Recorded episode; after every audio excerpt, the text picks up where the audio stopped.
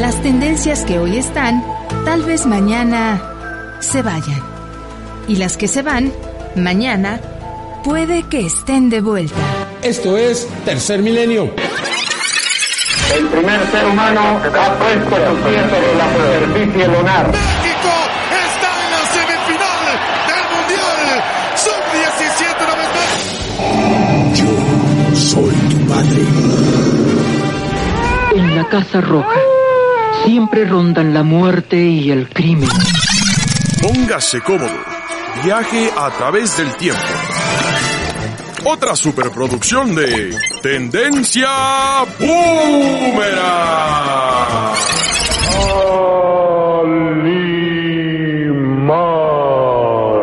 ¿Calimán? No, Tendencia Boomerang. ¡Comenzamos! Esto es Tendencia Boomerang.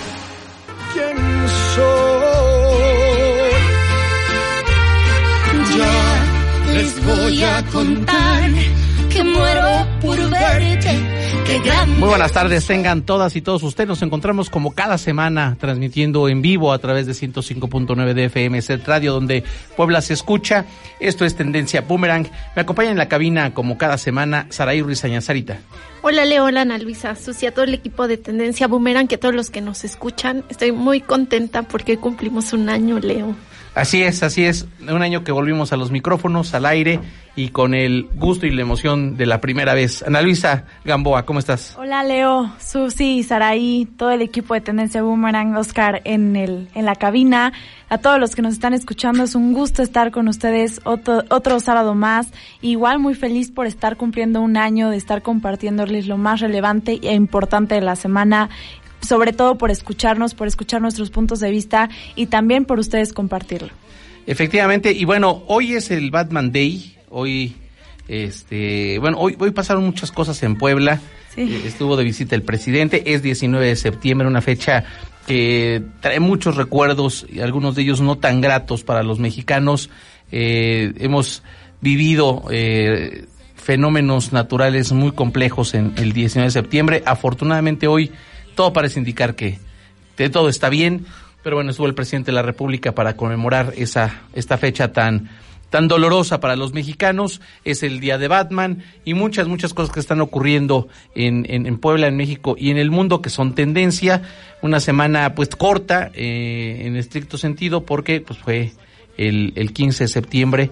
Y bueno, ¿ustedes cómo lo festejaron? ¿Cómo festejaron el 15 de septiembre? Pues yo lo festejé con mi familia. Siempre, cada año festejamos, eh, pero este año fue diferente. Nosotros normalmente vamos a cenar a algún hotel o, hacemos una fiesta. Esta vez no, fue tranquilísimo, cenamos en la casa y nada más, Leo. Pues es que todo cerrado, además, apa- aparte estuvo lloviendo casi toda la noche. Sí. Sí, yo les voy a ser bien sincera, desde hace tres años no festejo esta fecha. Soy completamente orgullosa de ser mexicana y sé que hay muchas cosas por las cuales decir ser mexicano es increíble, pero no soy muy fan de festejar una fecha en la cual nuestros personajes históricos lucharon por una libertad, de que hoy en día yo no me siento libre del todo. Y, y bueno, ese es un poco de mi, mi manera de pensar, pero sin duda qué, qué- o sea, qué orgullo ser mexicana y de verdad yo lo único que, que puedo potencializar de los mexicanos, bueno, no lo único, sino una de las cosas, es que alzamos la voz y eso es increíble. Oye, Ana Luisa, y si vivieras en Estados Unidos el domingo, si Trump no avala el acuerdo de TikTok y Oracle, Sí, es o un... sea, eh, va, va- va a prohibir, o sea, es un atentado, lo que yo siempre he creído en una nación libre, los Estados Unidos que se autodenominan Sí, la claro. nación más libre del mundo, y que empiecen a tener este tipo de restricciones, este, es gravísimo. Entonces, eh, ¿qué pasaría si vivieras en Estados Unidos? ¿Cómo te sentirías? No. El domingo te van a bloquear las descargas de TikTok y de WeChat, ¿no? Es que es un, es un hecho muy importante que sin duda sí va a, a- a marcar un antes y un después con todos los, los que viven en Estados Unidos, porque sin duda es algo que ya es muy peleado con China, ¿no? Porque estas dos plataformas son chinas eh, y, y Estados Unidos, pues, bueno, Trump está muy peleado con todas esas plataformas, más por la libertad de expresión, porque por ahí se expresan muchos estadounidenses sobre su manera de pensar, sobre que están en contra de Trump. Entonces, más es por eso que los está prohibiendo y sin duda yo estaría con un colapso mental. Es que qué complicado porque sin duda es quitar el derecho a la libertad de expresión. A la libertad de expresión, a la libertad de selección, yo creo que es el, el principio, o sea, si no ocurre algo realmente fuerte, extraordinario, es el principio de la eh, de, de, que los gobiernos vuelvan a coartar libertades tan elementales que hemos ganado en los últimos años, en las últimas décadas, no que ya ahora decidan qué puedes ver, qué no puedes ver, dónde puedes chatear, no puedes chatear. Creo que sí tiene que ver un poco con la la seguridad nacional, ¿no? Que es lo que plantea. Bueno, es el argumento de Trump. No sé cómo. Es que eh, su argumento es vamos más por eh, la seguridad que la libertad. Bueno, que yo creo más que esto es un arranque y es un revanchismo, porque cuando él hizo un, eh, un evento sobre la campaña que está haciendo en un estadio muy importante, eh, tenías tú que pedir tu pase por medio de Internet. Entonces, en TikTok está pasando, las comunidades se unen para hacer boicot de muchas cosas. Y esto le pasó a Trump. Se supone que iba a ser un lleno espectacular en el estadio, se acabaron los boletos. ¿Y qué pasó? Que recibió, bueno, al 10% del aforo. Y esto fue porque mediante TikTok se pusieron de acuerdo y pues le boicotearon el evento. Y así han pasado muchos movimientos sociales en Estados Unidos y todo empieza desde la red de TikTok. Pero va a ocurrir con TikTok o con WhatsApp en la primavera árabe, eh, o va a pasar como con cualquier herramienta. O sea, sí, sí. creo que el precedente, o sea, sí es, ese es el antecedente, pero el precedente es malísimo porque, insisto, abre la posibilidad ahora también con esta eh, eh, iniciativa que incluso en México de, de, medir hasta dónde puedes o cuántas series puedes ver, cuántos datos puedes consumir. o sea, creo que sí es este un, un tema grave. Bueno, vamos a estar muy pendientes. Eh, existe la posibilidad de que entre hoy y mañana el gobierno de Trump avale justamente la, la, compra de Oracle, o sea que se volvería subsidiaria de la, de la empresa china y que pudiera seguir operando, pero hasta este momento no está este resuelto y ese es un tema muy muy muy muy muy complicado. Y bueno, esta semana también se festejó el Día de la Radio y bueno, nosotros estuvimos de manteles largos como decían nuestros abuelitos. Muy buenas tardes, tengan todas y todos ustedes. Estamos un sábado más a través de 105.9 FM. Tenga esa sencillez, ¿no? De firmar y quedarse y firmarles a más personas. Los mismos universitarios iban levantando la basura. Pues imagínense cuando alguien es una estrella como este señor del fútbol. Siendo la Ciudad de México la más afectada. Yo los primeros recuerdos que tengo de Chopin es justamente el nocturno. Pero bueno, vamos, como tú lo dices, era en 1903, era, la, era un nombre de esa época. El resto de la población, pues que siga las medidas de cuidado para prevenir el contagio. Una de las canciones que seleccionamos para ustedes hoy. En libros de ficción, en libros de ingeniería, de geología, de astronomía. Todo lo que ha representado para lo pintoresco, para lo colorido. Sin duda un personaje polémico, controversial, Leo, como lo decías. Sus personajes se han convertido en íconos de la cultura popular. Que vamos a escuchar quién es Susana Distancia. Completamente diferente a lo que vemos. Esas veces que pues estás muy triste y pones a Lady Gaga. Todos los compañeros que formamos parte de este equipo. 14 de septiembre, Día del Trabajador de la Radio. Día del Trabajador de la Radio. Felicidades a quienes hacen radio. Esto es Tendencia Boomerang.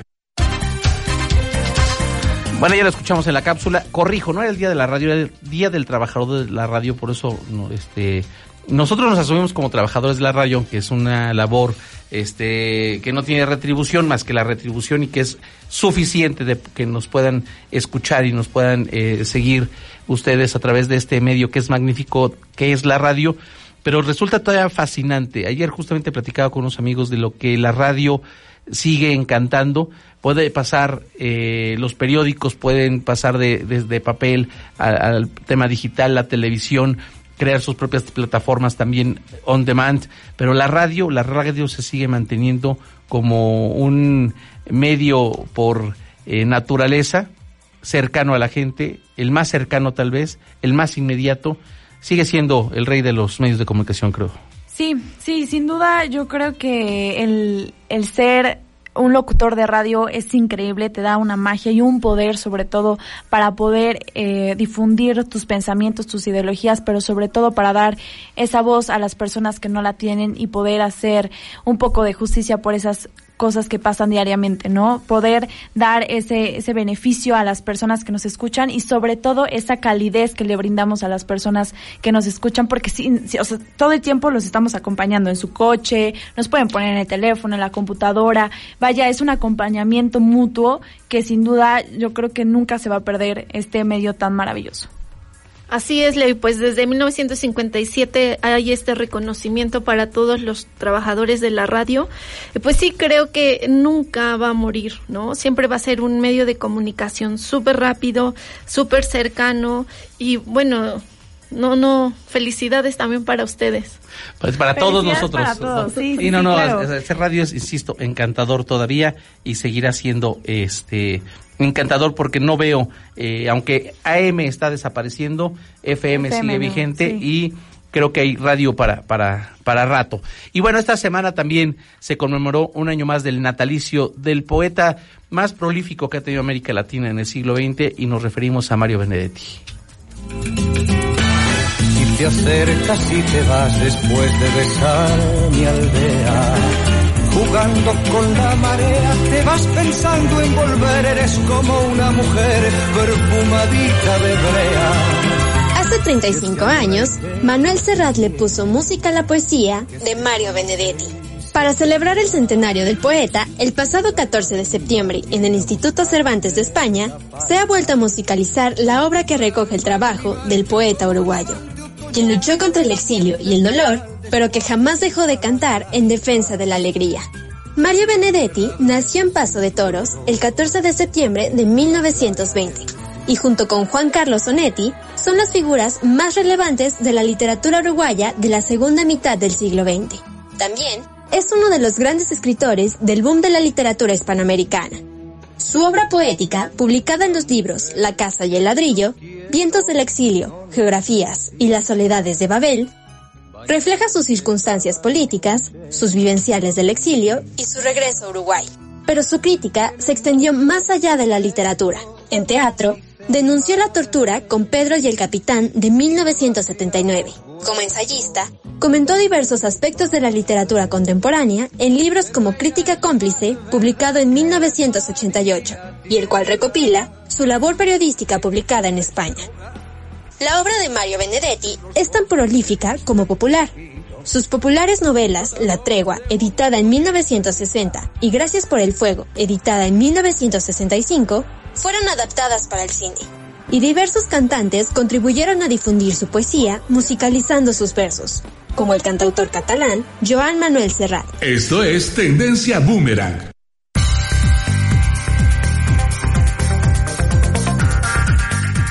Bueno, decía el autor más prolífico de, de, América Latina, el uruguayo Mario Benedetti, pero también tal vez el más citado. Creo que, eh, y sobre todo por generaciones muy jóvenes, cuando quieren dedicar un poema de amor, van y recurren a Mario Benedetti sí o sí. Sí, eh, bueno, sí prolífico tiene 80 obras de literarias y 25 de ellas han sido traducidas en casi todos los idiomas. Fue el primer traductor de Franz Kafka y sí, bueno, sí, en, yo también veo muchísimas publicaciones de Mario Benedetti. A mí sí me gusta eh, sus poemas y pues creo que es un es un escritor actual, ¿no? Eh, por ejemplo, la película, ah, yo vi la película esta de La Tregua. Malísima. Una de sus obras, exacto, se convirtió. perdón, perdón, perdón. Me anticipo. Malísima. O sea, tristísimo lo que hicieron Pero con yo creo que, exacto, eh, fue lo que, lo que hicieron con el libro, ¿no? Porque lo destruyeron prácticamente. Pero bueno, ha, eh, ha sido uno de los autores que ha seguido ahora vigente con las nuevas generaciones, porque lo ves en Facebook, lo publican, entonces sigue vigente, ¿no? Sí, sí, yo creo que una de las características más especiales que Mario Benedetti tuvo es que se enfocaba mucho en el misterio de la vida cotidiana, ¿no? Que él no solamente se enfocaba en describir grandes hechos o, hechos que ya pasaron, ¿no? Se enfocaba más en describir su día a día, el día a día que todos vivimos. El olor de una casa, el olor de la pareja, el amor, la, la nostalgia, el pasado, la viejez. Yo creo que esas características eh, que él logra transmitir mediante sus palabras y mediante sus letras, a la hora de leerlas nosotros las sentimos tan acogedor que nos transmite mucho. Entonces, yo creo que sí, en efecto, uno de los mejores, eh, pues, poetas, eh, escritores que han existido y yo creo que van a, va a existir en los tiempos. Y fíjense que, bueno, ya, ya hablando seriamente, bueno, no seriamente, no es que no hablara seriamente hace un momento, pero eh, la, Tregua, que es uno de, una de sus novelas más eh, encantadoras también, muy corta, o sea, es una, una obra muy cortita, eh, pero que entraña una de las historias más eh, conmovedoras de la literatura latinoamericana, que es el romance de Martín Santomé y Laura Avellaneda. Es preciosa, preciosa. Eh, si pueden leerlo, insisto, es un libro muy chiquito, este, que creo que si están tienen el hábito de la lectura, en cosa de tres horas y media, cuatro horas la habrán leído y si no, en una semana, si van leyendo de a poco, la terminan sin problemas. Y luego hacen esta película que, por eso decía que es muy mala, o sea, porque ni siquiera como pieza, a veces se basan en el libro y dices, bueno, pues la película está buena, ¿no? No retrata lo que viene en el libro, pero la Pero está pasable. Pero sí, o sea, pero, pero la protagoniza Gonzalo Vega, que era un muy buen actor, ¿no? Este, pero ahí algo le pasó a Gonzalo Vega, yo creo que ya era la época donde empezaba a estar enfermo, este, y, y, y pues nomás no, o sea, muy malo, o sea, no, un muy mal Martín Santomé. Y luego de ahí, Laura Avellaneda era esta chica Adriana Fonseca. Ustedes recordarán hace mucho que no, no veo a Adriana Fonseca en ningún lado, que es una actriz veracruzana que tuvo como una racha en telenovelas y aparecía este, también bastante mala. Y de ahí el elenco, eh, gente muy poco conocida y el guion malísimo. Lo único rescatable de la película, eso sí hay que decirlo, lo único rescatable de la película es la, este, la música que de, de, de, de, esta compositora Amparo, Rubí. Eh, lo único rescatable de la película. Todo lo demás, bastante mala. Pero bueno, no le hizo nada de justicia a la, al libro, pero léanlo, en serio. Creo que es una muy buena iniciación a la lectura, es una lectura ágil, pero una historia complejísima, este, exquisita y que se acompaña además, por eso el comentario, por eso quise rescatar el comentario de la película, de varios poemas que así lo hacía este Mario Benedetti, que sus novelas venían acompañados de poemas que no vienen en el libro, ¿no? Eh, por ejemplo, los que le no no no quiero spoilear porque además es muy conocida la historia, pero cuando muere Laura Avellaneda en el libro, bueno, ya sí los spoileé, pero este uno se queda con la sensación porque ahí ahí dice que le escribió una carta a Martín Santomé y efectivamente le escribe una carta que después se retrata en un poema que se llama La última noción de Laura Avellaneda, que es precioso, eh, precioso. Lean a Mario Benedetti, cumplió 100 años, si viviera cumpliría 100 años, es uno de los autores latinoamericanos que más le ha dado la humanidad y creo que la mejor, el mejor homenaje, el mejor recuerdo que podemos hacerle para un autor es leerlo. Y justo se llama La Tregua porque es una relación entre la vida y la tristeza. Entonces sí vale mucho la pena leerlo porque comprendes muchas cosas de la vida. O sea, sí es algo muy profundo que sin duda es una muy buena recomendación para este fin de semana. Así es, en los momentos más complicados, justo sobre el título de, de Martín Santomé, eh, Martín Santomé decía, eh, Dios no me dio una vida ni feliz ni desgraciada, me dio una tregua, pero esa tregua se está acabando. Por eso el título y además de lo que comentaba Ana Luisa. Bueno, pues interesante Mario Benedetti para que lo, lo tengamos en el radar. Y lo que decíamos al principio es el día de Batman, el Batman Day, y también preparamos algo en tendencia boomerang para saber por qué Batman tiene un día y por qué se le, se le festeja, porque ahí sí es festejo, ¿no? Este, se le festeja con tanta vehemencia. En redes sociales hoy todo el mundo trae a Batman. Sí, sí. Hoy 19 de septiembre de 2020 se celebra el Día de Batman. Aunque en realidad Batman nació en mayo de 1939, la editorial DC Comics decidió que fuera el tercer sábado de septiembre el día destinado para celebrarlo. De esta manera, en el año 2014, el Batman Day se celebró por primera vez como respuesta al 75 aniversario que por aquel entonces cumplía el hombre murciélago. Para celebrar el Día de Batman este año, DC pondrá a disposición a través de su portal los primeros capítulos de los cómics del famoso superhéroe. Durante este mes, también se lanzará el tema Batman and the Riddler en la aplicación Waze lo que permitirá al usuario manejar su vehículo con Batman de copiloto, ya que Kevin Conroy, la voz del personaje en la serie animada, será la voz guía. Aunado a esto, en Spotify habrá una playlist exclusiva que promete acompañar a la app en la navegación. Los videojuegos online de DC, así como las versiones móviles, tendrán regalos especiales para todos los que se conecten durante este día, incluyendo descuentos exclusivos en la adquisición de armas y añadidos. El personaje de Batman fue creado por Bob Kane y Bill Finch, pero fue un amplio abanico de manifestaciones culturales las que se encargaron de mantener encendido el mito del hombre murciélago a través de las décadas. Esto es Tendencia Boomerang.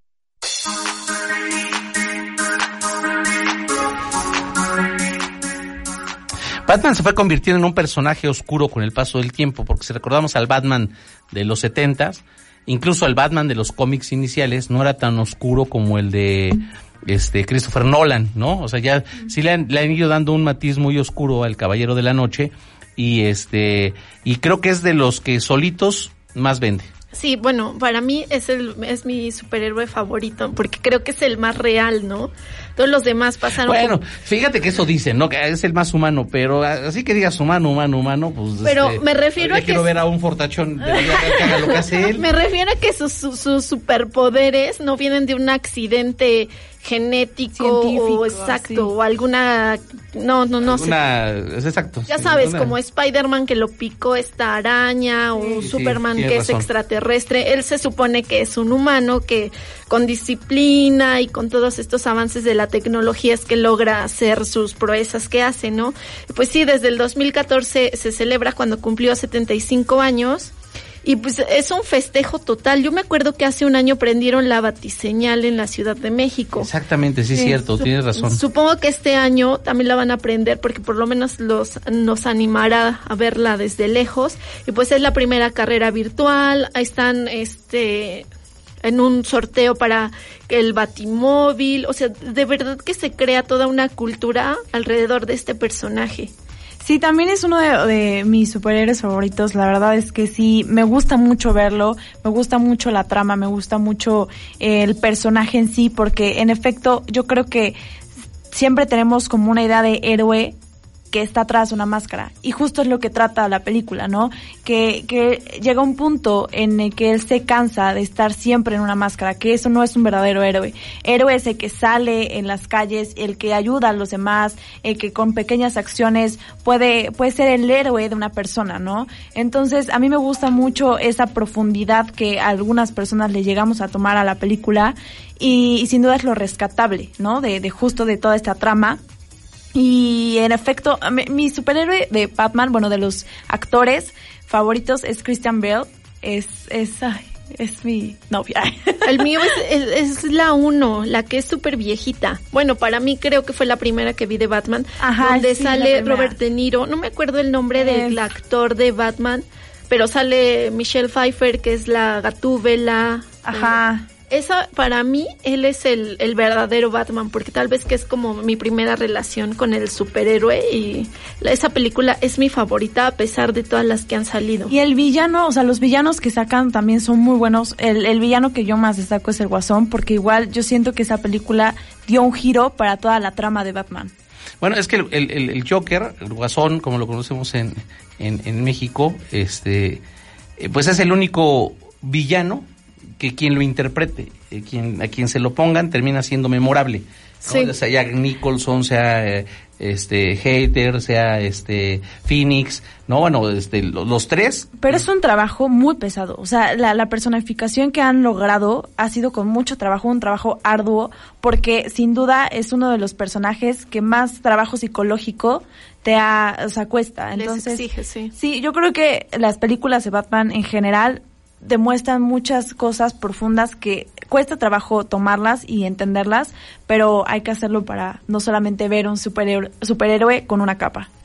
Sí, sí yo, y, pero yo creo que ya ese es el Batman ya más para acá, ¿no? Ya el Batman de Nolan. Ah, sí, sí, sí. Porque sí, los otros sí están todavía como... Todavía el, el, el, Batman de la serie es como buena onda, ¿no? Bonachón, ¿no? El Robin ahí le, lo hace tarugo de vez en cuando, ¿no? Pero ya el de Nolan sí es donde toda la oscuridad, ¿no? Viene desde muy abajo, el que perdió a los papás, el que tiene una personalidad compleja, ¿no? El multimillonario empresario que invierte en estos equipos. Exactamente coincido que sí es el más humano en cuanto a que no sus superpoderes no vienen ahí, pero también la tecnología que ocupa creo que todavía no está para los humanos, ¿no? O sea, aparte se avienta de un rascacielos y sale ileso. A eso me refiero que no es tan humano. Bueno, queremos hacer una precisión que agradezco mucho a, mi querido amigo Ángel Fernández, que eh, es cierto, en la cápsula donde hablamos de Mario Benedetti, este, la musicalizamos con Mediterráneo de Joan Manuel Serrat. Joan Manuel Serrat le puso música a varios poemas de Mario Benedetti, incluso a uno que me gusta mucho que es Defensa de la Libertad, que también es un poema bellísimo, que es un... La canción de Serrat no sé si me encanta, pero tiene música este y es un poema de Benedetti, pero así como en Defensa de la Libertad varios poemas de Benedetti tienen música de Joan Manuel Serrat. Mediterráneo es de Joan Manuel Serrat, no es de Benedetti, entonces nos hace la presión, le agradecemos mucho. Ya saben, intentamos, este, pero a veces se nos van los autogoles, pero muchas gracias mi querido Ángel, te mandamos un abrazo muy fuerte, con mucho cariño como siempre, y nosotros nos vamos a nuestro primer corte, recuerden que, ah no, todavía no, ya, aquí es que, aquí los, los tiempos a veces que desde la pandemia no logramos eh, retomarlos, pero bueno, ahí está, el día de Batman, el Día de Batman que se conmemora, se festeja hoy eh, con mucha lluvia, todavía con la sana distancia, mucha gente que afortunadamente se cuida eh, y hay, eh, hay de todo, quien se cuida y quien no se cuida, mucha gente que afortunadamente, y se los agradecemos con el corazón, que se sigan cuidando, que llegue el fin de semana, se guardan en su casa, no andan este peligrando y poniendo en peligro a los demás, es algo que les agradecemos con el corazón. Y bueno, este tipo de situaciones nos hacen recordar, lo decíamos al principio del programa, una fecha que tocó el corazón de los mexicanos en septiembre de, en septiembre del 19, porque hemos vivido dos eh, terremotos, eh, sobre todo en esta zona centro, este sureste del eh, sur sureste del, del, del, país que han sido muy fuertes y que bueno quisimos preparar algo para recordar el 19 de septiembre y lo que significa para los mexicanos de la mañana, ah, Chihuahua, 7 de la mañana, 19 minutos 42 segundos. Sigue temblando un poquitito, pero pues vamos a tomarlo con una gran tranquilidad. El 19 de septiembre es una fecha triste para todos los mexicanos, ya que en ese día, pero en dos años distintos, cientos de familias se vieron afectadas por los temblores que dejaron secuelas no solo materiales, sino también psicológicas. Caía en Tlatelolco el edificio Nuevo León. Caía el edificio 1A en el multifamiliar Juárez. El 19 de septiembre de 1985, a las 7.19 horas, un temblor de aproximadamente 8 grados en la escala de Richter, con un epicentro en la costa mexicana del Pacífico, alcanzó la Ciudad de México, sacudiéndola durante cerca de dos minutos. Oficialmente, 3.692 personas perdieron la vida de acuerdo al registro civil de la Ciudad de México aunque se estima que el número de víctimas fatales pudo ascender hasta superar las 35.000 muertes. Conservar la calma y evacuar de inmediato. Me voy a levantar y voy a evacuar. Igualmente, un 19 de septiembre, pero del año 2017, a las 13.14 horas, se produjo el llamado temblor de Puebla, con una magnitud de 7.1 grados en la escala de Richter y epicentro localizado en el estado de Morelos. Los reportes oficiales concluyeron que este trágico terremoto, que afectó mayoritariamente la Ciudad de México y el estado de Puebla, dejó un saldo de 369 víctimas fatales. También provocó daños en 171.494 viviendas, de las cuales 45.000 tuvieron un daño total y 111.628 daños parciales. Esto según el censo de la Secretaría de Desarrollo Urbano y Territorial. En el sismo del año de 1985, la incomunicación debido a las fallas en el sistema de electricidad y de teléfonos fue tal que los medios internacionales creyeron que la capital metropolitana había desaparecido por completo. Los daños sufridos en televisoras convirtieron a la radio en el medio más eficiente para mantener a la población informada. En contraste, durante el 2017, las cadenas de televisión y las redes sociales como WhatsApp, Facebook y Twitter se convirtieron en las herramientas más valiosas para saber cómo estaban nuestras familias, amigos y seres queridos. Si alguien hubiera podido ver aquello desde el aire, hubiera marcado en el mapa de la ciudad nuevas heridas. Esto es Tendencia Boomerang.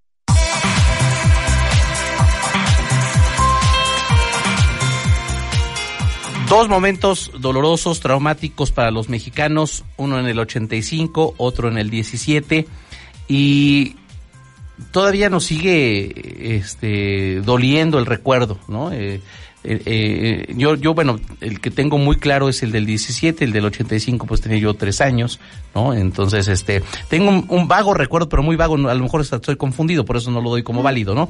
Pero el del 17 sí, eh, estábamos terminando el, simulacro, o sea, eso fue lo, más complicado porque se había hecho el macro simulacro que desde hace muchos años se acostumbra en torno a esta fecha justo para eh, no olvidar que vivimos en un país eh, con amplia tendencia sísmica y con estos riesgos naturales que, bueno, pues es imposible pronosticar, ¿no? Todavía con, la precisión que quisiéramos. Eh, y terminábamos el, simulacro, me acuerdo que está, eh, pasaban ya al mediodía, me siento ahí en mi escritorio y, y empieza a temblar, ¿no? Entonces parecía, o sea, en mi caso y después en la experiencia compartida, parecía irreal, o sea, era un tema inverosímil, era increíble pensar que veníamos de un simulacro, macro simulacro, y que minutos después estaba temblando, o sea, era eh, una jugarreta de la mente para algunos de nosotros. Desafortunadamente no fue así, hubo zonas con muchos daños, pero una vez más nos sirvió para ver y conocer la solidaridad del pueblo mexicano, gente que se volcó a las calles a recabar víveres, a recabar recursos, a ayudar en la Ciudad de México, o en el caso de Puebla, que la Mixteca fue la más afectada, gente que fue a buscar, eh, a, a recoger escombros, a buscar gente debajo de los escombros, la ayuda internacional, es decir, ante la tragedia, la suma de voluntades y de solidaridades que sin duda siguen siendo una marca del pueblo de México. A mí yo eh, creo que de todos los momentos que he vivido en mi vida, ese fue uno de los que más me conmovieron. Yo nunca había vivido algo así. Yo no estaba en Puebla, estaba en Tlaxcala. Y pues ahí sí se sintió, pero súper leve. Yo la verdad es que no sentí casi nada pero cuando regresé, para mí fue muy triste llegar a Cholula, que es donde yo vivo, y ya había mucha gente que estaba fuera de sus casas, como que cuidándolas afuera. El centro de la ciudad de Puebla estuvo cerrado muchos meses, pero lo que más me conmovía era ver a gente que, que iba a los pueblitos estos cercanos a la Mixteca a repartir cosas. A mí me tocó ir a uno y te lo juro, Leo, que yo regresé con ganas de llorar porque la iglesia se había destruido, las casas se habían destruido, pero aún así la gente seguía adentro porque no tenía dónde más ir. En el parque les habían instalado unas carpas en donde mucha gente estaba quedándose a dormir porque lo habían perdido todo. Y lo, lo que a mí más me conmoviera eso, ver eh, las noticias y ver en las redes sociales cuánta gente estaba dejando de hacer cosas para ir a ayudar a los demás. Sí, vaya, yo creo que dos sucesos que marcaron mucho al pueblo mexicano, que sin duda perder vidas, perder tu hogar, marca para siempre. O sea, de verdad, eh, todas las personas que, que lo vivimos lo recordamos con mucho miedo, con mucho, mucha tristeza. son sucesos que de verdad hay que tener mucha conciencia de lo que pueden tener el impacto. Porque yo me acuerdo que cuando fue este, este sismo, yo estaba en tercero de prepa, estaba en el colegio, eh, estaba en el tercer piso empezó a temblar muy fuerte y bajamos todos por unas escaleras. Habían tres evacuaciones, pero todos nos bajamos por una. Entonces, eh, niños de secundaria como que no, aún no tienen la conciencia, bueno, en ese momento, de que empezaron a empujar, empezaron a bromear, empezaron a gritar, ahí está temblando, jajaja. Ja, ja. Y en realidad lastimaron a varios compañeros, eh, había ya un poco de escombro de las escaleras y, o sea, yo, yo me impacté por, dije, es que caray, como dice Leo, acabamos de tener un, un simulacro para que no tengan esa conciencia de lo que de verdad puede ocasionar sus bromas, de la falta de inconsciencia, de conciencia. Vaya, yo creo que ahorita, ya por todas las cosas que hemos estado viviendo en estos años, a todos los niños, todos a los adolescentes, adultos, debemos de tener la conciencia de que cualquier acto tiene pues una consecuencia Entonces hay que tener esto muy presente y sobre todo eh, ayudar, aunque ya ha pasado tres años, seguir ayudando, porque a mí es lo que más sí me mueve muchísimo de los mexicanos que en el momento queremos ayudar muchísimo y alzamos la mano para poder eh, ayudar al otro, pero pasan años y la gente que de verdad sufrió y de que no tiene casa y que no tiene hogar, hasta la fecha muchas muchas familias lo han perdido todo y aún no se recuperan. Entonces, aquí el llamado es seguir ayudando, hay que seguir ayudándonos entre todos y más en estos tiempos. Así es, y bueno, de los eh, sucesos que todavía quedan enmarcados en el recuerdo, los más complicados, tal vez el del Colegio Repsamen de la Ciudad de México, que esta semana se le dictó sentencia a Miss Money, como se le conoció, sí, eh, sí con, eh, considerando que sí tenía responsabilidad en la tragedia donde murieron niños, donde murieron este eh, personal del colegio, este colegio Repsamen, que negligentemente construyó, tuvo construcciones que no estaban autorizadas por la delegación. Eh, y bueno, también recordar a los perritos rescatistas, tal vez a quien más recordamos es a Frida, sí. pero hubo varios este, perros rescatistas de la Marina que hicieron un trabajo increíble. Este, increíble. Frida, insisto, creo que es la que más se popularizó porque era como la más este simpática, ¿no? Pero hubo varios perritos, ¿no? Este, eh, bueno, les llaman binomios, este, a estos caninos, binomios caninos, porque van el elemento, ya sea de la marina la policía y el canino, este, el ejemplar, y por eso son binomios. Entonces, pero, eh, pero hubo perritos como Esca, Oporto, Titán, Eros, Seco, Jerry, Kublai, Gala, Evil, varios perritos, varios, este, varios eh, binomios, varios este, compañeros, así se les considera como compañeros, y que bueno, hicieron una labor impresionante.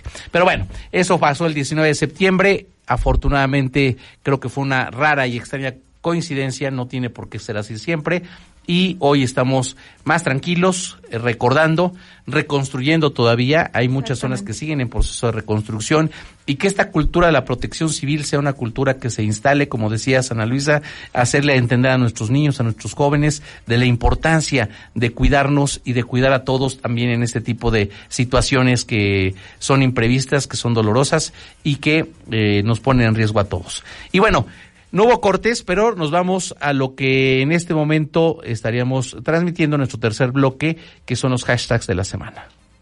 Los hashtags de la semana.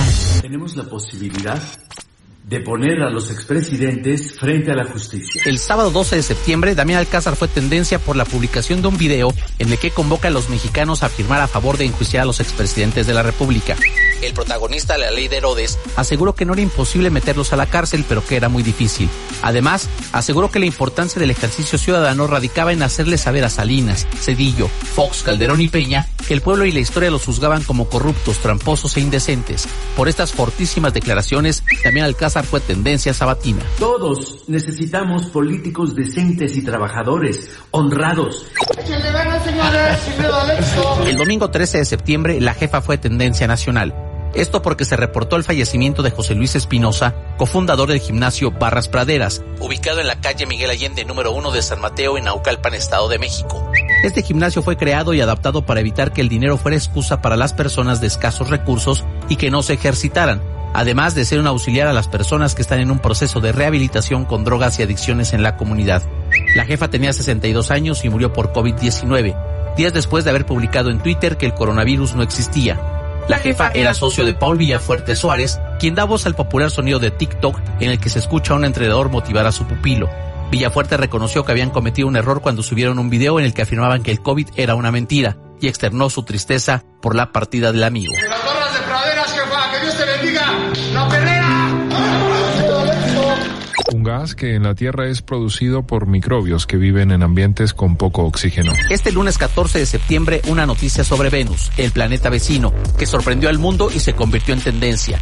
Un equipo de científicos liderado por la doctora James Greaves de la Universidad de Cardiff anunció que habían descubierto en las nubes ácidas de Venus un gas de olor putrefacto conocido como fosfina, que podría ser un indicio de vida en ese planeta. Los resultados del estudio entusiasmaron a buena parte de la comunidad científica. Su importancia reside en que la molécula detectada en Venus existe en la Tierra y se asocia a formas de vida, ya que en nuestra superficie se cree que esta toxina es producida por microbios que habitan en lugares libres de oxígeno, por ejemplo, en el fondo de los lodos. Por su parte, la astrobióloga del Instituto de Ciencias Nucleares de la UNAM, Antígona Segura, reconoció que es escéptica acerca de la posibilidad de hallar microbios en las nubes ácidas del planeta vecino. Ahora, no solo son los marcianos, sino también los venusinos que tal vez pronto lleguen a la Tierra. Se necesita más observación para confirmar la presencia de vida en esas nubes. El martes 15 de septiembre de Mandalorian fue tendencia porque se publicó el primer tráiler de la segunda temporada de esta serie del universo de Star Wars que prevé su estreno para el próximo 30 de octubre. En esta nueva entrega, protagonizada por el mediático Baby Yoda y el cazarrecompensas Mando, constará de ocho capítulos y podrá verse a través de Disney Plus.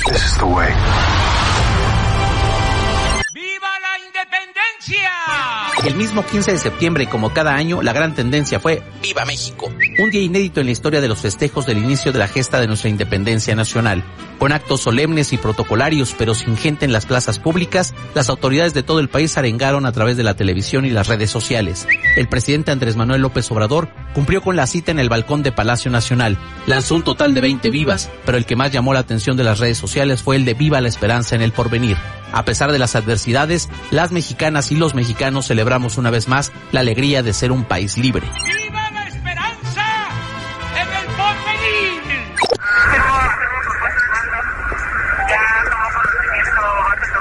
El miércoles 16 de septiembre, una tendencia inusual y desconocida, alerta púrpura. Las fuertes lluvias en la Ciudad de México causaron inundaciones y daños en diversas demarcaciones. Pero en cuatro de las 16 días se encendió la alerta púrpura, que es el peldaño siguiente a la alerta roja, en el semáforo de alerta para fenómenos meteorológicos y que refiere la presencia de fenómenos meteorológicos con intensidad pocas veces registrada que ocasiona daños graves. La jefa de gobierno, Claudia Sheinbaum, declaró que esta alerta se encendió porque las precipitaciones fueron las más intensas de los últimos 20 años.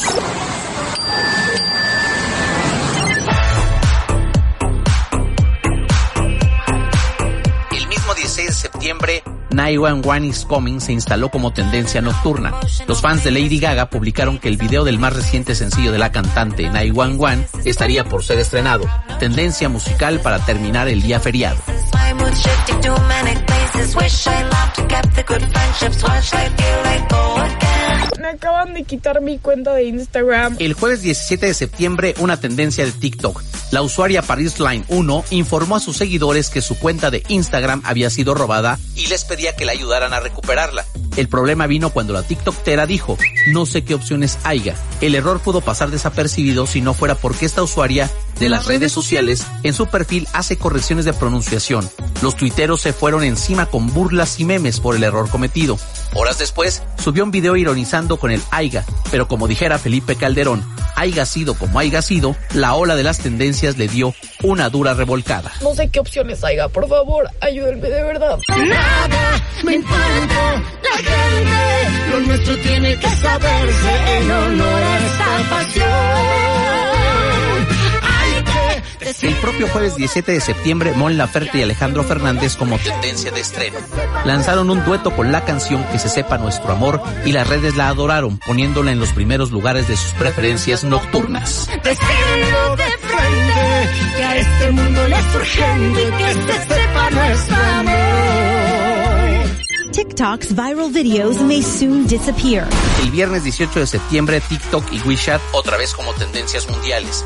En la cima de los trending topics se ubicaron estos dos términos, ya que el domingo se cumple el plazo establecido en la orden de Donald Trump para prohibir que ambas aplicaciones sean descargadas en los Estados Unidos. La única manera de que esto no ocurra es que el propio Trump apruebe el acuerdo alcanzado hace unos días entre Oracle y la china ByteDance para que la compañía estadounidense se convierta en socia de la propietaria de TikTok. TikTok como sonido del reloj y en los próximos días sabremos qué ocurre con estas dos empresas en los Estados Unidos de Donald Trump. Thanks to unprecedented new orders from the White House. Hi, Aniston. Hi, Pitt. How you doing? Good, honey. How are you doing? Yeah, I'm all right. También el 18 de septiembre una tendencia de amor, de amor del pasado. Jennifer Aniston y Brad Pitt. acapararon las redes sociales. Su reencuentro virtual para leer el guion del proyecto Fast Times en Richmond causó sensación, sobre todo por las risas nerviosas y sonrojos que intercambiaron entre ellos. Los actores formaron parte del elenco de celebridades que leyeron parte del guion titulado Aquel excitante curso, protagonizado por Sean Penn en 1992. Esto con la finalidad de recaudar recursos para reducir el impacto de las contingencias sanitarias. Hi, Brad. You know how cute I always thought you were. I think you're so sexy. Will you come to me? El sábado 19 de septiembre, para cerrar la semana, Coldplay dominando las líneas temporales. Su participación en el iHeart Festival 2020 causó emoción entre sus seguidores, quienes compartieron las imágenes en todas las redes sociales y los hicieron trending topic sabatino.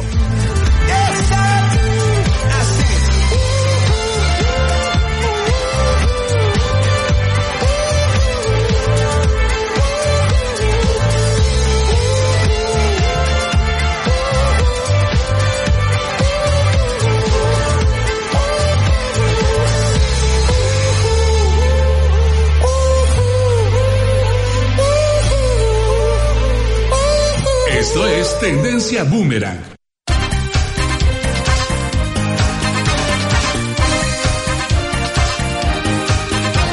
Los hashtags de la semana, una, una semana corta, una semana con, con, festejos, con un día feriado, pero aún así muchos temas que, que, que se dieron en las redes sociales. El, el, el, tema de esta niña, esta chica, este Paris, eh, que su cuenta Daniel. es... Ajá, este que yo, yo cuando se volvió tendencia, porque sí vi que, que era tendencia el AIGA, y después vi que era una chica, vi algunas descripciones que decían, es que una chica fifí este, dijo AIGA y entonces todo el mundo está burlando. Entonces yo dije, bueno, pues, independientemente sea fifí o no sea fifí, pues es clasista y no debería ser motivo de burla. Ya después me enteré que en realidad la burla es porque ella es una TikTok, es TikToker, uh -huh. que este, que en su perfil lo que hace es eh, corregir las pronunciaciones, ¿no? Exacto. Dice, no se dice a este Sara, se dice no sé qué. Sarah. Se dice Liverpool, se dice no sé qué. Liverpool. Sí, entonces hace como correcciones. Entonces cuando sí. sale llorando ahí que la habían que, que, no le habían robado la cuenta de Instagram, que ya no supimos bien qué ocurrió con esa historia, porque ella misma dice que le entregó la contraseña a alguien y que se la había llevado y que si publicaban algo no era ella. Ya no supimos si publicaron algo su nombre. No, de hecho su, su cuenta de Instagram desapareció, por eso estaba llorando. No sé cuántos seguidores tenía, pero eh, sí, o sea, sin duda para a mí no me gusta nada el contenido que hace, sí. porque les decía que hace uno de los esquites y dice que a ella nunca los ha probado porque le da asco el agüita de donde los sacan, ¿no? Entonces, ah, para mí... Ah, es su, ella, es ella misma es también. Ella, sí. Oh, no, qué horror de persona. Para mí es su, su contenido es basura. Vaya, su contenido no, no deja nada, nada, ni positivo, ni, o sea, no, es, de verdad es de los contenidos que no deberían existir. Sí, porque, sigan. vaya, de las pronunciaciones, ella lo presume de tal manera que se quiere ver superior a la gente que pronuncia a lo mejor no correctamente o lo pronuncia como quiera. Finalmente son marcas, son... algunas son marcas mexicanas y lo quiere pronunciar como mar marcas americanas, o sea, ¿no? Yo creo que ya, por eso te decía, unas ya ni son. Exactamente. ¿no? Entonces nada más se, se, se subió a su lógica esta niña. O sea, no es que me dé gusto de que le hayan quitado pero... su cuenta, pero pues si no produce nada para algo positivo. No, no pues... a mí lo que me da gusto es que, que demuestre que tiene fallas de lenguaje graves, realmente graves. Aiga, ¿no? sí. O sea, sí, como ¿cómo? el aiga, ¿no? Que, que al final de cuentas, a ver, ese es, es una, una, somos una, humanos. Es, somos humanos y es una falla de lenguaje eh, eh, entre los mexicanos muy frecuente. Eh, pero si tú te vas a poner en una posición soberbia, ¿no? De corrección y que, a ver, no se pronuncia así, se hace así y sales con estas cosas, entonces, este, bájale un po dos rayitas a tu, este, relajito, este y no eh, generes un personaje que no puedes sostener que es lo que pasa en muchas redes sociales personajes que no puedes que justo, no son sostenibles. justo es lo que estaban diciendo que su, que, que su perfil es un personaje y ella eh, incluso en varios videos estaba diciendo no es que lo que yo hago es fingido pero aunque sea fingido o sea si no vas a, de, a dejar nada positivo y solamente vas a polarizar más de lo que ya está la sociedad mejor no digas nada y mejor no publiques cosas que no dejen buen algo bien Sí, pues por ejemplo, Sara es una marca española y pues Sara es Sara. Sara, y, es Sara, no Sara. No, sí, no, no hay, no hay más donde hacerle. Bueno, eso en cuanto a esta chica. Eh, una de las noticias también que se volvió tendencia y que no entendía yo muy bien por qué era la muerte de un señor, José Luis Espinosa, que le apodaban la jefa. la historia del apodo, desde la historia del apodo no tiene, este, eh, pierde. El, este, José Luis Espinosa era muy chaparrito, ¿no? Contado por él mismo. La historia del apodo la, cuenta él mismo. Y entonces sus amigos eh, de ahí de Naucalpan, del Estado de México, le apodan la madre por chiquito, ¿no? Ustedes saquen sus conclusiones. Y bueno, este apodo fue evolucionando hasta que le decían la jefa. Bueno, feo. E, exactamente. Entonces, este señor era cofundador junto con otro señor que se llama Paul Villafuerte de un gimnasio que eh, en, en, general hacía una labor muy importante porque era un gimnasio que se sostenía con donativos, con aportaciones y era gratuito. Justo decían ellos para que la gente de escasos recursos no tenga pretexto y se venga a hacer ejercicio. Eh, y además también era una forma de hacer sostenimiento comunitario para chicos y chicas con problemas de adicciones este, y algunos otros eh, procesos de rehabilitación que ahí ayudaban. Bueno, eh, hace algunas semanas habían grabado un video, este señor, la jefa y Paul Villafuerte, donde decían que el COVID no existía, que era una mentira y desafortunadamente la jefa muere de COVID. Entonces, eh, para que ustedes ubiquen quién es Paul Villafuerte, que es el, socio de, la jefa que, que, falleció, es también un sonido que se ha popularizado en TikTok y en todas las redes sociales, todo el mundo lo hemos escuchado y lo recordamos. Creo que Oscarito, que es un mago para eso de los audios, ya lo tiene ahí a la mano, para que, no, no lo han encontrado. Bueno, este, es que ponemos a sufrir a Oscarito, entonces, eh, este, pero, pero seguramente ustedes lo han escuchado, es este que dice, hola, la, este, que están como entrenando, ¿no? Este. Ah, sí, sí, sí, sí. Este, sin, sin miedo al éxito. Sin miedo al éxito, papi. sin miedo al éxito, papi. Entonces, el audio es real de un entrenamiento. Él es Paul Villafuerte, que era el socio de la jefa. Ah, Entonces, este, y bueno, ya después, en una entrevista ya en estos días, pues se dijo muy triste por el fallecimiento de su amigo, pero que además se arrepentían de que habían grabado ese video donde decían que el, el COVID no, existía, que lo habían borrado y que, bueno, desafortunadamente la jefa, este señor José Luis Espinosa, que había dicho que el COVID no existía, pues muere de COVID. El COVID sí existe, en serio, no nos confiemos. Aprovecho para meter nuestro comercial, ¿no? No nos confiemos. El COVID sí existe, el COVID está más fuerte. Las vacunas cada vez desafortunadamente están más lejanas. Entonces no caigamos en exceso de confianza, cuidémonos. Y bueno, pues creo que son de las, de las que yo rescataría. Posiblemente que va a haber, eh, o hay vida en Venus, pero también es un debate científico. Yo creo que esos debates de esta generación no los verá resueltos. Desafortunadamente, viene la nueva temporada de Mandalorian, que es esta serie de Star Wars, que no hemos podido ver en México. Yo no la he podido ver, entonces eh, me muero de ganas, pero no tengo una opinión porque pues más que la que se publica. Este, de los especialistas que se han podido ver porque está en Disney, Disney Plus. El, y bueno, pues no sé, son las, las, las tendencias, algo más que quieran ustedes comentar. Pues el año atípico del festejo, ¿no? Ah, que, que yo lo que podría rescatar del grito de independencia del aniversario 210 es que me gustó que haya una frase en la plancha del Zócalo de la Ciudad de México que era la llama de la esperanza.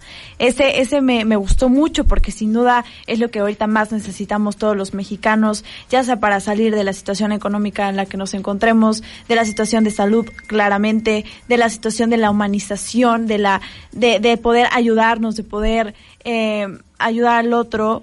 Y eso yo creo que es lo que más rescato del mensaje tan profundo y positivo que dejaron las personas que, bueno, el, en sí el mensaje.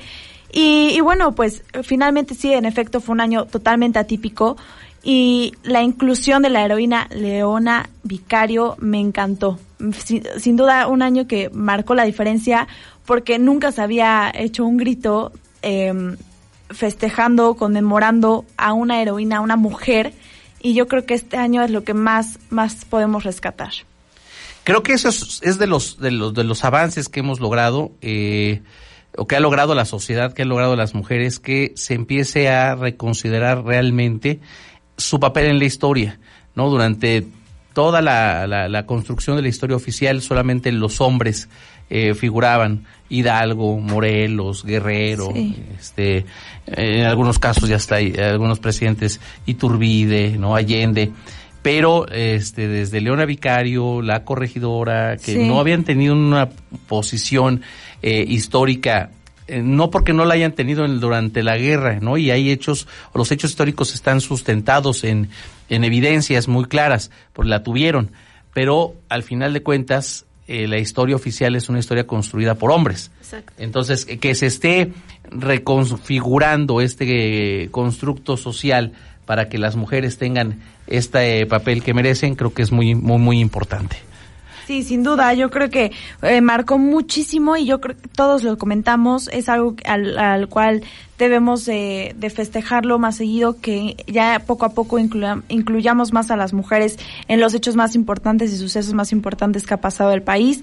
Y también algo de lo que podría yo decir es que un mensaje que les quiero dar a todos los mexicanos es que sigamos alzando la voz por esas injusticias para que algún día volvamos a hacer ese ese pueblo mexicano que quiere ser libre totalmente.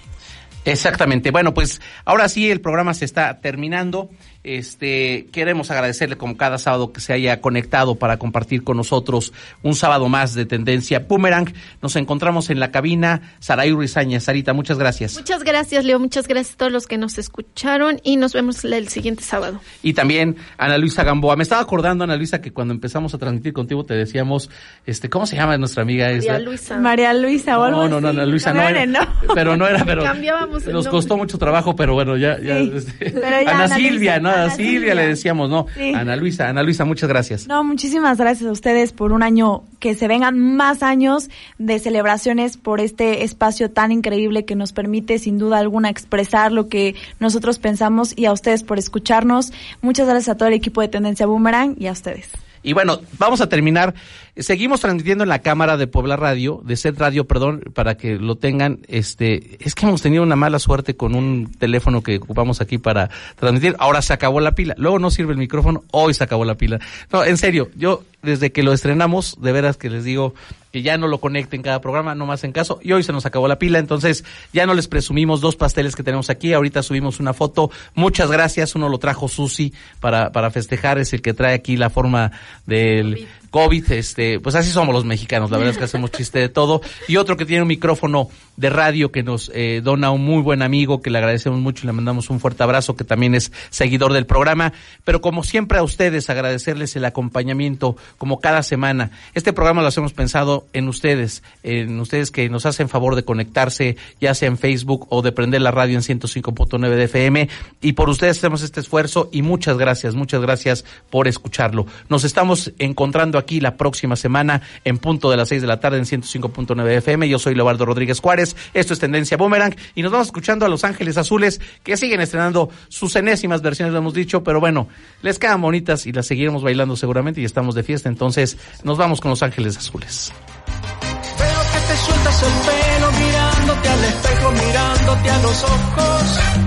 Una mirada entregada a un tiempo sin tiempo de un semblante hermoso. Por hoy este programa se va, pero la próxima semana estará de regreso. Noticias, libros, música, grilla, películas y todo lo que necesitamos para pasar una hora entre amigos. Tendencia Boomerang.